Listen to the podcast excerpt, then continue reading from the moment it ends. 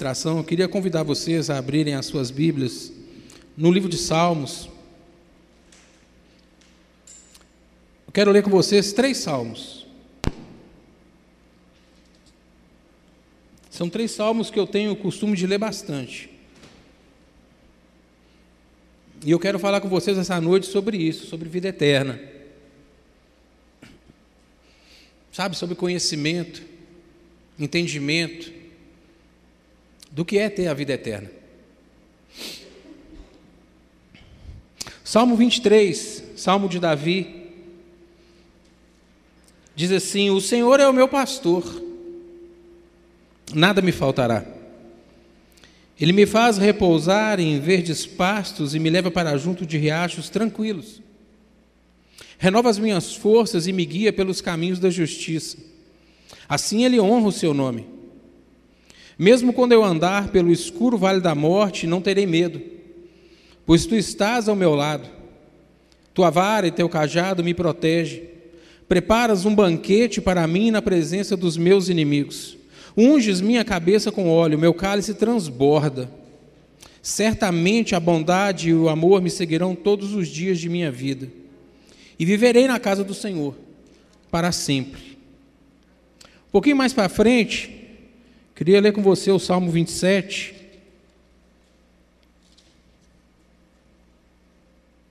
Amém? Salmo 27 diz assim: O Senhor é a minha luz e minha salvação. Então por que ter medo? O Senhor é a fortaleza de minha vida, então por que estremecer? Quando os maus ventos perdão, quando os maus vierem para me destruir, quando os meus inimigos e adversários me atacarem, eles tropeçarão e cairão. Ainda que um exército me cerque, meu coração não temerá. Ainda que invistam contra mim, permanecerei confiante. A única coisa que peço ao Senhor, o meu maior desejo, é morar na casa do Senhor todos os dias de minha vida, para contemplar a beleza do Senhor, meditar no seu templo. Pois ali me abrigará em tempos de aflição e em seu santuário me esconderá. Em segurança, numa rocha alta, me colocará. Então manterei a cabeça erguida acima dos inimigos que me cercam. Em seu santuário oferecerei sacrifícios, com gritos de alegria, cantarei e louvarei o Senhor com música. Ouve minha oração, Senhor. Tem compaixão, responde-me. Meu coração ouviu tua voz dizer: Venha e entre na minha presença. E meu coração respondeu: Senhor, eu irei. Não voltes as costas para mim, em tua ira não rejeites teu servo. Sempre foste meu auxílio. Não me deixes agora, não me abandones, ó Deus de minha salvação. Mesmo que meu pai e minha mãe me abandonem, o Senhor me acolherá. Ensina-me a viver, Senhor. Guia-me pelo caminho certo, pois os meus inimigos estão à minha espera.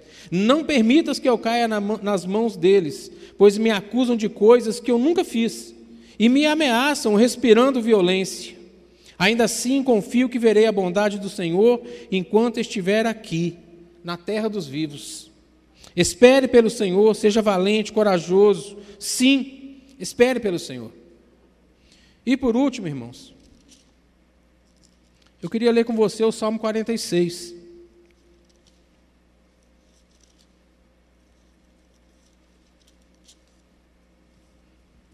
Salmo 46.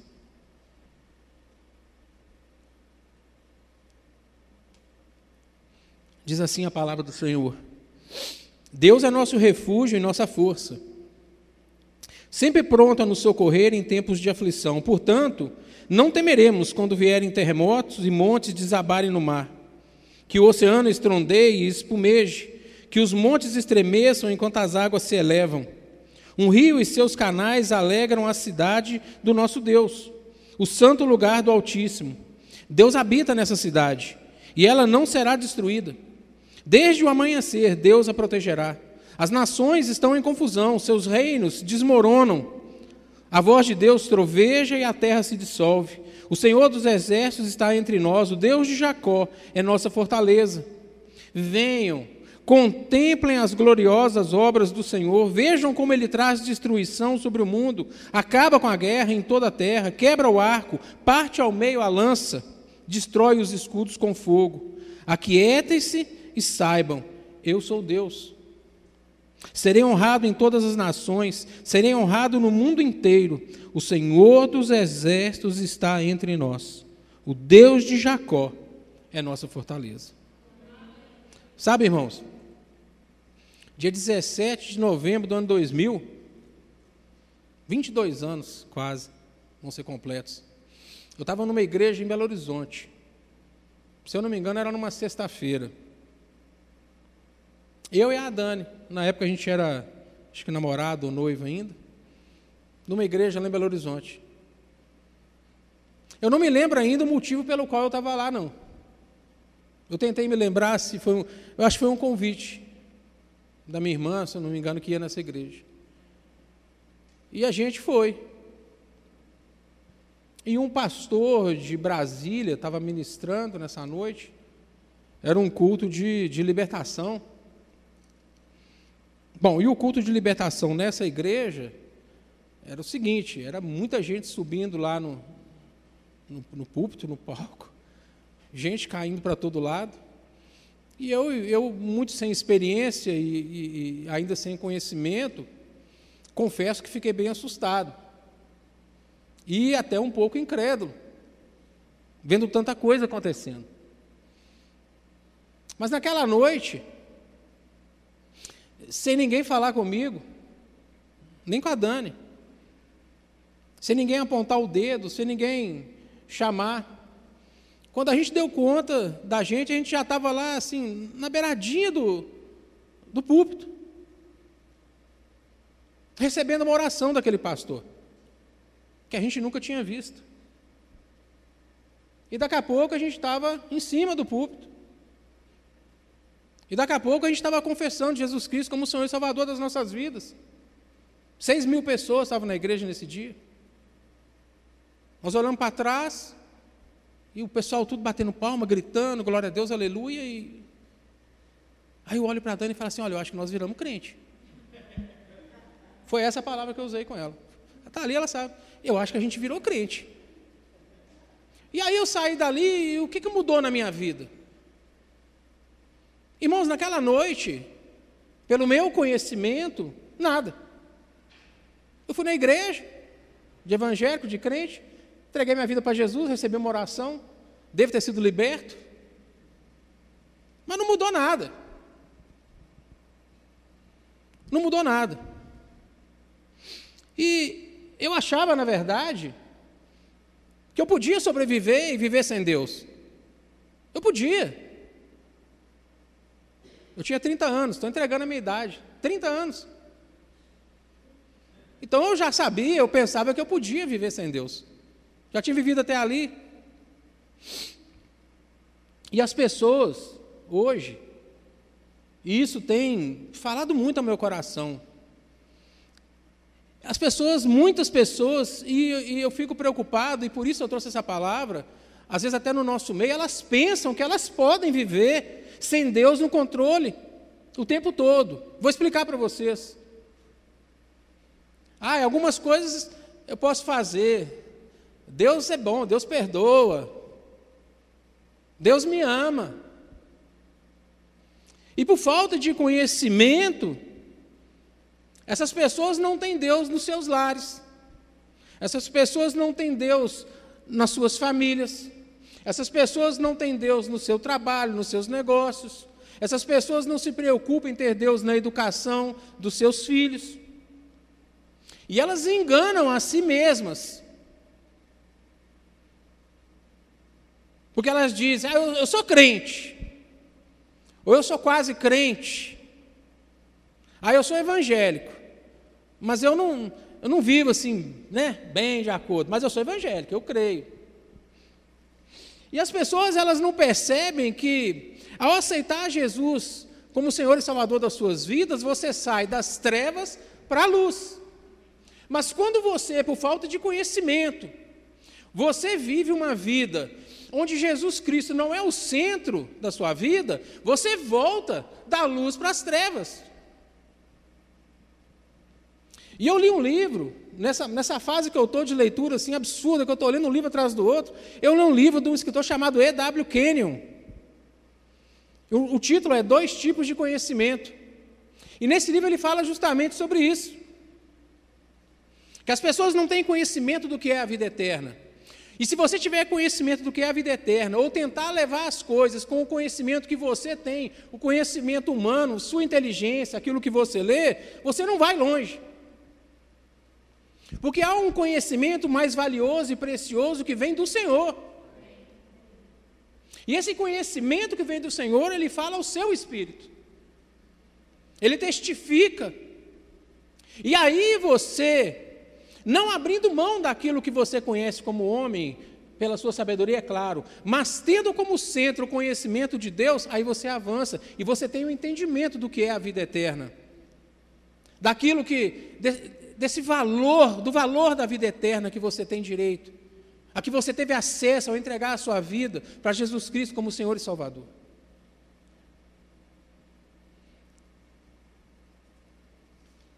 Quase não estou lendo hoje. Então, aí eu anotei o seguinte: que viver a vida eterna é viver a vida que o próprio Deus vive.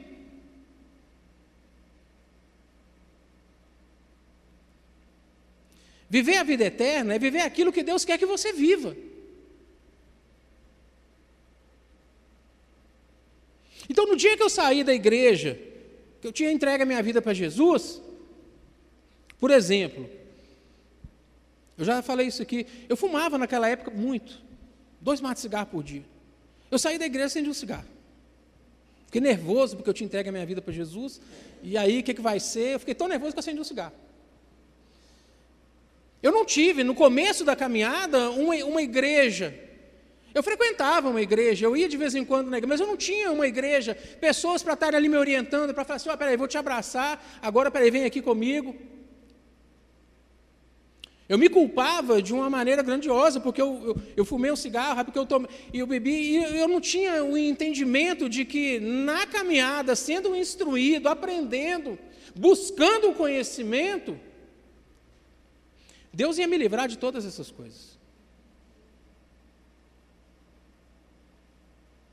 E eu cheguei a me culpar, e algum tempo a gente chegou a pensar em parar de ir na igreja, porque a gente não conseguia se livrar daquela vida pregressa.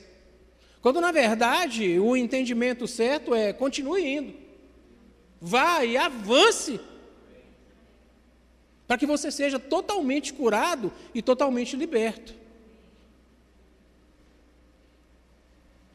Agora, como nós podemos receber essa vida eterna? Aí, irmão, tem duas coisas importantes aí: tem a sua parte e tem a parte de Deus. Tem a nossa parte e tem a parte de Deus. Você pode pensar assim, mas eu, gente, eu sou velho de igreja, já sei disso tudo, já passei por isso. Mas o objetivo hoje de eu trazer essa palavra para você, para o seu coração, é para você fazer uma reflexão da sua vida mesmo. Inclusive em relação ao próximo. Em relação às pessoas para quem você está falando de Jesus. Será que você se lembra? Você consegue aí no exercício de memória se lembrar do dia que você entregou a sua vida para Jesus? Como você saiu da igreja?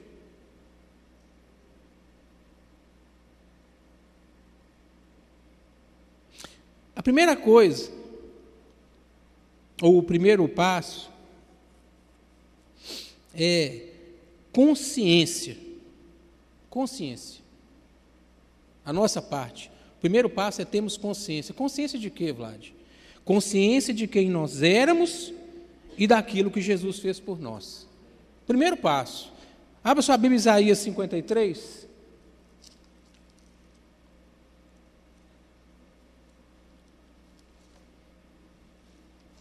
Isaías 53, verso 6.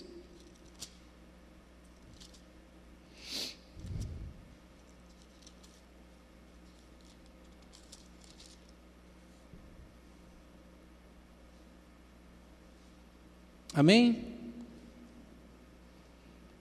Isaías 53, a partir do verso 6.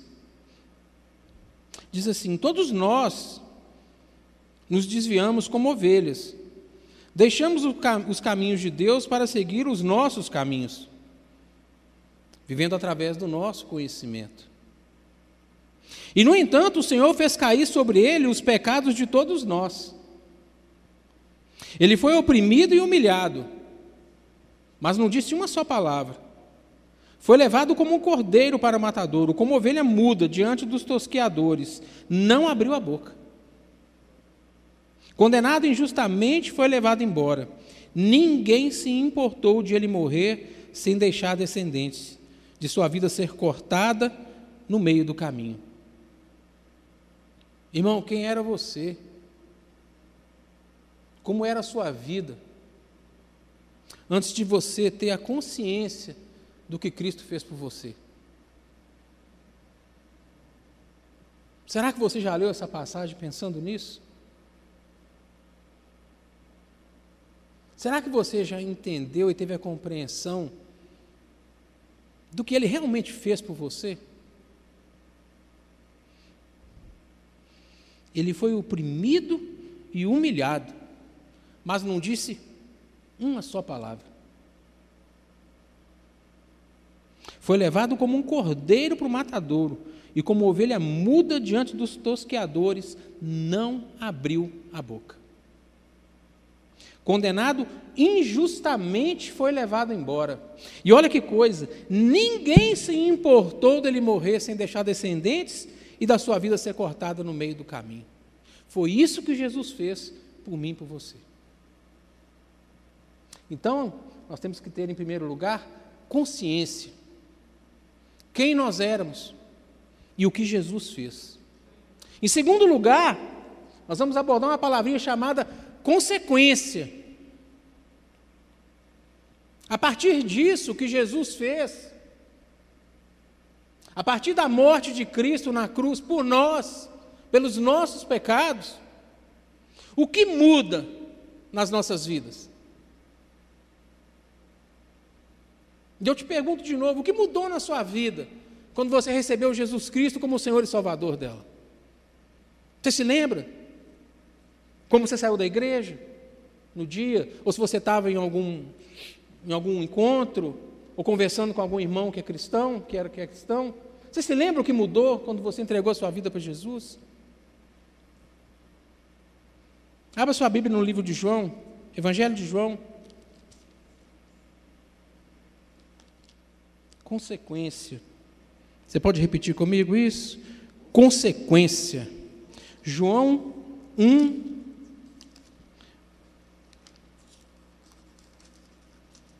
verso 12.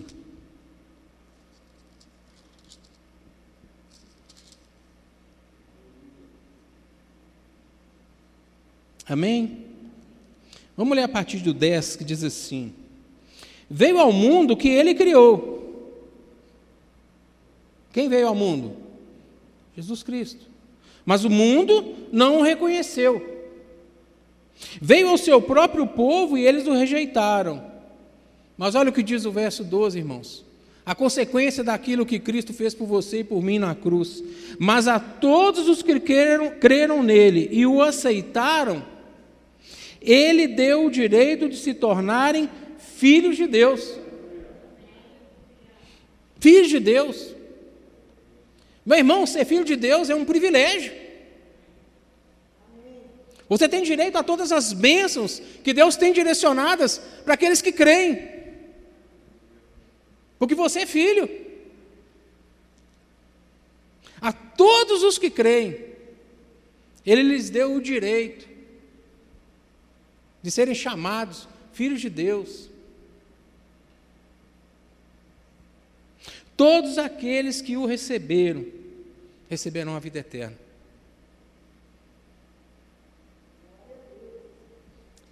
Primeiro, consciência, como nós éramos, o que Cristo fez.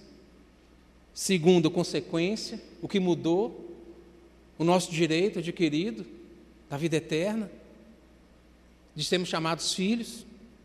E em terceiro, as condições para que isso aconteça. Você achou que era mais fácil, né? Mas as condições são tranquilas demais, porque Deus é maravilhoso. Romanos 10, verso 9 ao 11. Aleluia.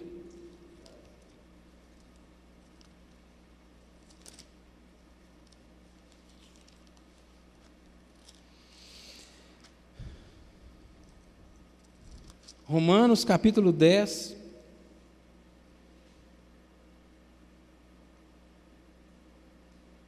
A partir do verso 9.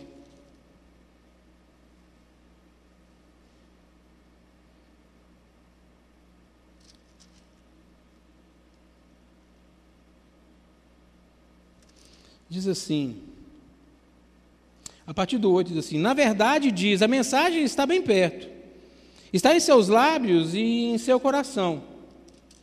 E essa mensagem é a mesma que anunciamos a respeito da fé. Olha o que diz a partir do 9: Se você declarar com sua boca que Jesus é Senhor e crer no seu coração que Deus o ressuscitou dos mortos, será salvo. Verso 10: Pois é crendo de coração que você é declarado justo, e é declarando com a boca que você é salvo.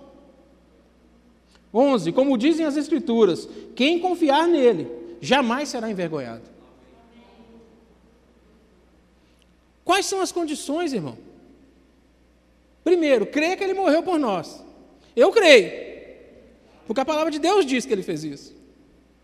Segundo, crer que ele ressuscitou. Ele morreu, mas ele ressuscitou. E em terceiro, confessar que nós cremos nisso declarar, confessar e declarar. Consciência, consequência, condições. Vocês vão concordar que as condições são muito tranquilas. Porque Deus nos quer muito perto dele. Essa é a nossa parte. Agora vem a parte de Deus. Abra sua Bíblia no livro de João. Volte lá um pouquinho, João 6.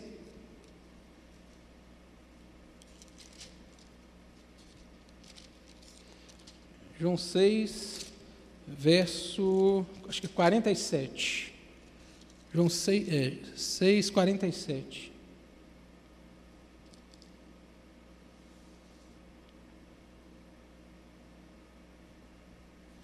diz assim: Quem crê em mim tem a vida eterna. É a parte de Deus. Se você crê, se você declarar, e se você confessar, se você confessar e você declarar, Deus faz a parte dele. Você tem a vida eterna. 1 João 5,3 diz: Essas coisas eu vos escrevi, a fim de saberdes que tendes a vida eterna. Isso não foi dito e jogado ao vento, isso foi escrito. E ele diz: Eu vos escrevi para que vocês possam ler e vocês saibam, quando vocês lerem, que vocês têm a vida eterna.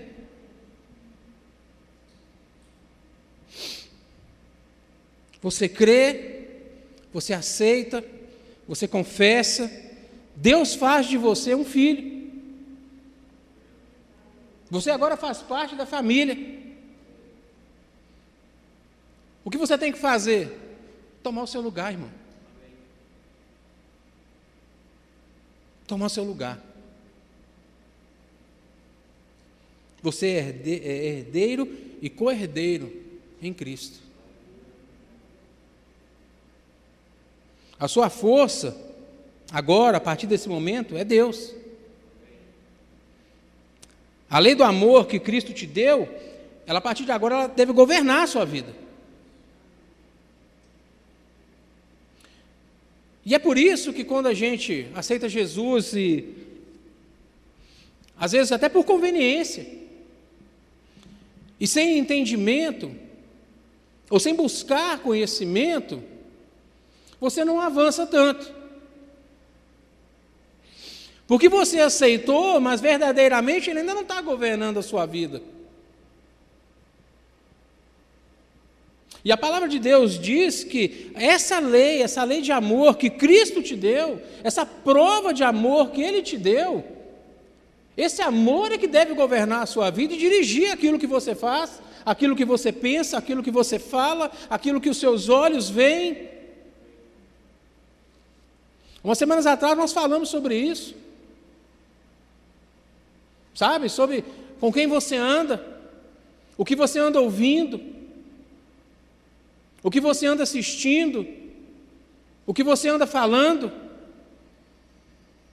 E quando o Jonas cantou hoje a primeira canção aqui, que ele fala desse, desse, desse sentimento, essa vontade de às vezes retroceder quando as circunstâncias aparecem, muitas vezes, se nós estamos fracos e estamos alicerçados apenas no conhecimento que nós julgamos que nós temos, a tendência é que a gente volte atrás. Que a gente se sinta fraco. Irmãos, não é vergonha, não.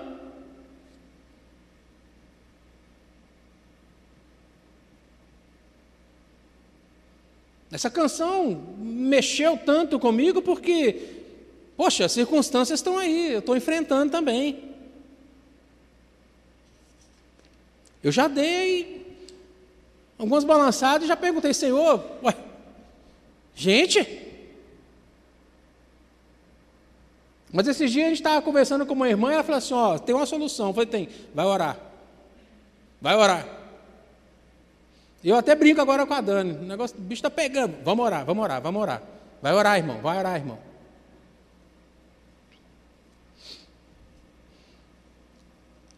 João 13, um pouquinho mais para frente do onde a gente leu João 13,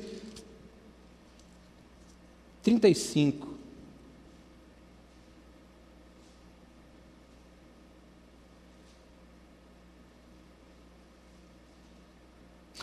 O seu amor uns pelos outros.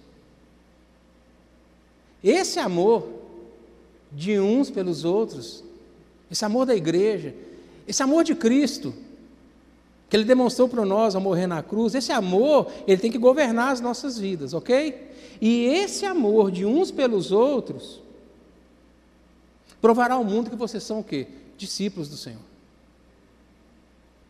Que vocês são herdeiros, co-herdeiros provará ao mundo que nós fazemos a diferença.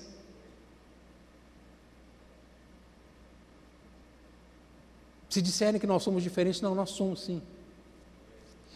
Há algo diferente em nós, sim. Quer experimentar, irmão? Sabe, esse amor de uns pelos outros é.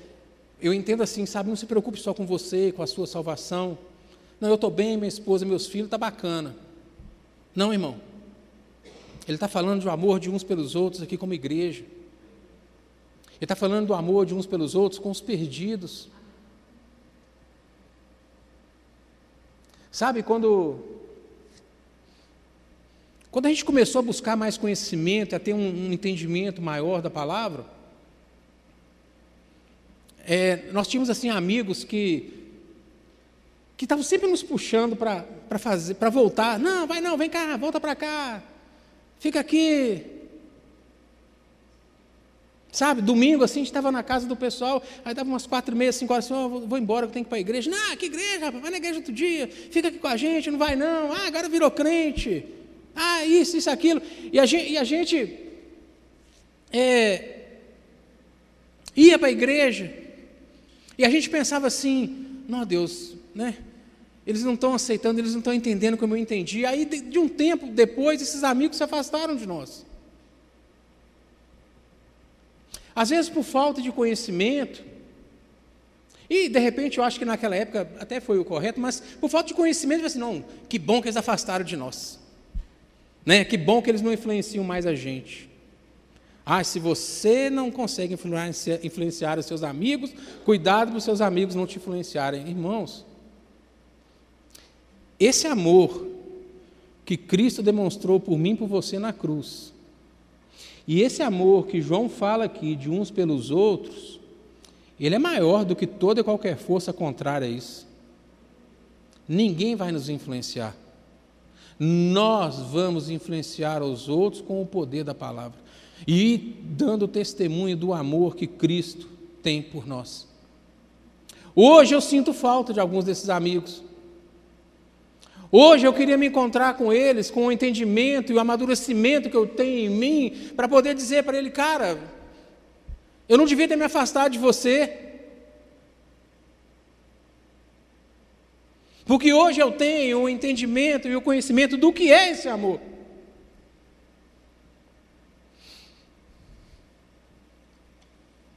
A lei do amor que Cristo nos deu deve governar a nossa vida.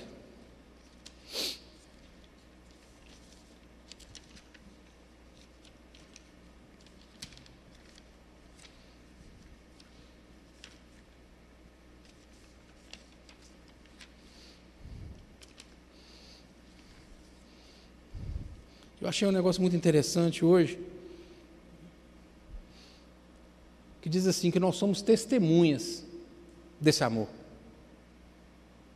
Você e eu somos testemunhas desse amor, o amor de Cristo. E aí, eu não sou muito de fazer isso, mas eu estou aprendendo aqui também. Eu fui buscar no dicionário. E vem ao meu coração, busque o que significa testemunha. E eu saí lendo, buscando ali alguns dicionários, eu achei, eu achei um primeiro significado que eu falei assim, não é esse aqui. Pessoa que presenciou um fato, que conhece uma história e pode contar essa história com detalhes. Essa é uma testemunha. Perante o juiz, numa situação dessas de o pessoal vai testemunhar, é justamente isso. A testemunha é aquela pessoa que viu, que viveu o fato, e ela pode contar o que aconteceu, nos mínimos detalhes. E nós somos essas testemunhas do amor de Cristo. Porque com o conhecimento que nós temos, que nós adquirimos na caminhada, com a leitura da palavra, nós sabemos da história, nós podemos contar essa história para outras pessoas que ainda não conhecem essa história, e melhor, nós podemos contar com detalhes. Mas tem um outro significado, e aí é no sentido figurado dessa palavra testemunha, que me chamou muito a atenção. Que diz assim: testemunhas são árvores que se encontram ao pé de outra, que serve de baliza. Irmãos, façam um exercício de mente comigo. O que são as testemunhas? São árvores em volta de uma árvore maior, e essa árvore maior serve de baliza. E o que significa baliza? Baliza é marco, baliza é limite, baliza é fronteira, e o melhor, baliza é referência. Nós somos essas árvores. Cristo é a árvore maior e a referência para nós. E como árvores menores, nós nos alimentamos dessa árvore maior e do amor que flui dela.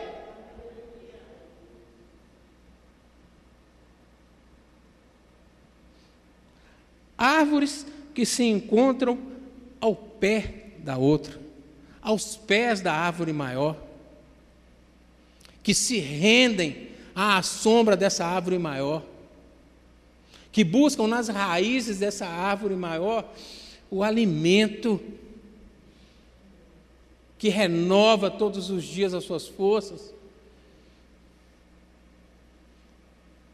Cristo é que nos faz todos os dias levantar.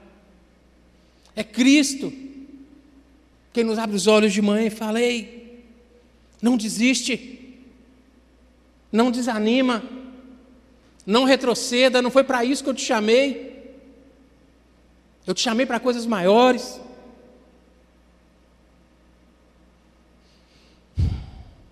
Nós precisamos contar isso para os outros. Basicamente é a nossa missão.